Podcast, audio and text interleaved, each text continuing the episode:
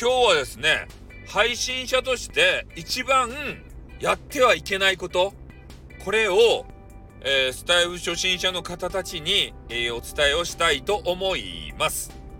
えー、それが、まあ何かと申すとですね、えー、とにかくあの、スタイフでも何でも配信をやめることですね。うん。あの、休止とかはいいんですよ。ちょっとお休みしますとかね。そういうのはいいんですけど、もうアカウントごと消してしまう。まあ言うなれば引退ですね。うん。これ引退をするってね、こう考えるときはもうほんとね、えー、なんか思い悩んじゃって、もう配信なんかできるかよみたいな形になっちゃってね、こう一大決心して、えー、やめてしまうと思うんすけど、えー、ただ配信者の方でありがちなのは、配信をね、あの、一回こう引退してやめたとしても、舞い戻ってきます。フェニックスのごとく。ね、戻りがちなんですよ。やっぱ一回ね、えー、配信の楽しさを知ってしまった人は、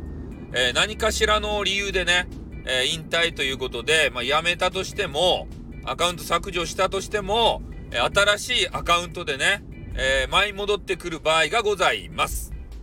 で、私もね、え、例に漏れず、ほんとね、してはいけないことを、えー、やったわけでありましてね。で、これをするとどうなるかっつったら、え信用、信頼、これを、え失うことになるわけでございます。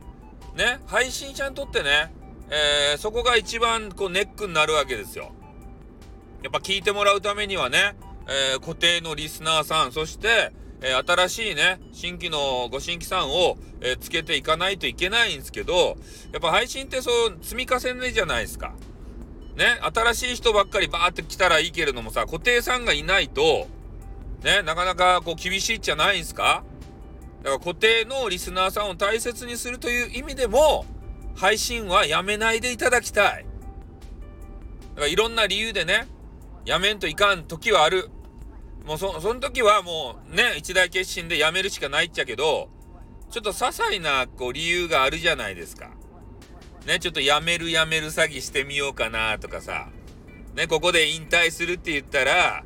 ね、みんなリスナーさんがこう押し寄せてきて、まあ、一回リセットしてまたやり直せばいいやとかさ、そういうことをね、思っていてはいけないですよ。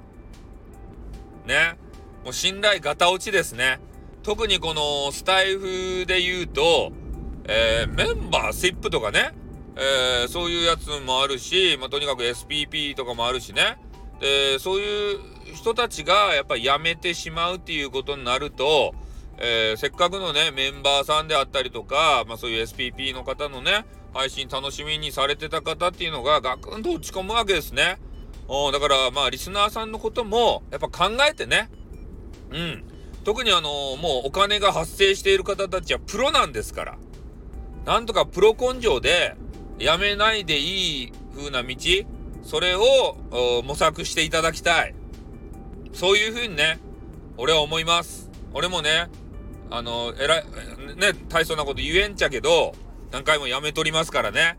うん。説得力ないけど、まあでもこれが真実です。やめない方がいいです。ね、一回、あの、決めたハンドルネームで、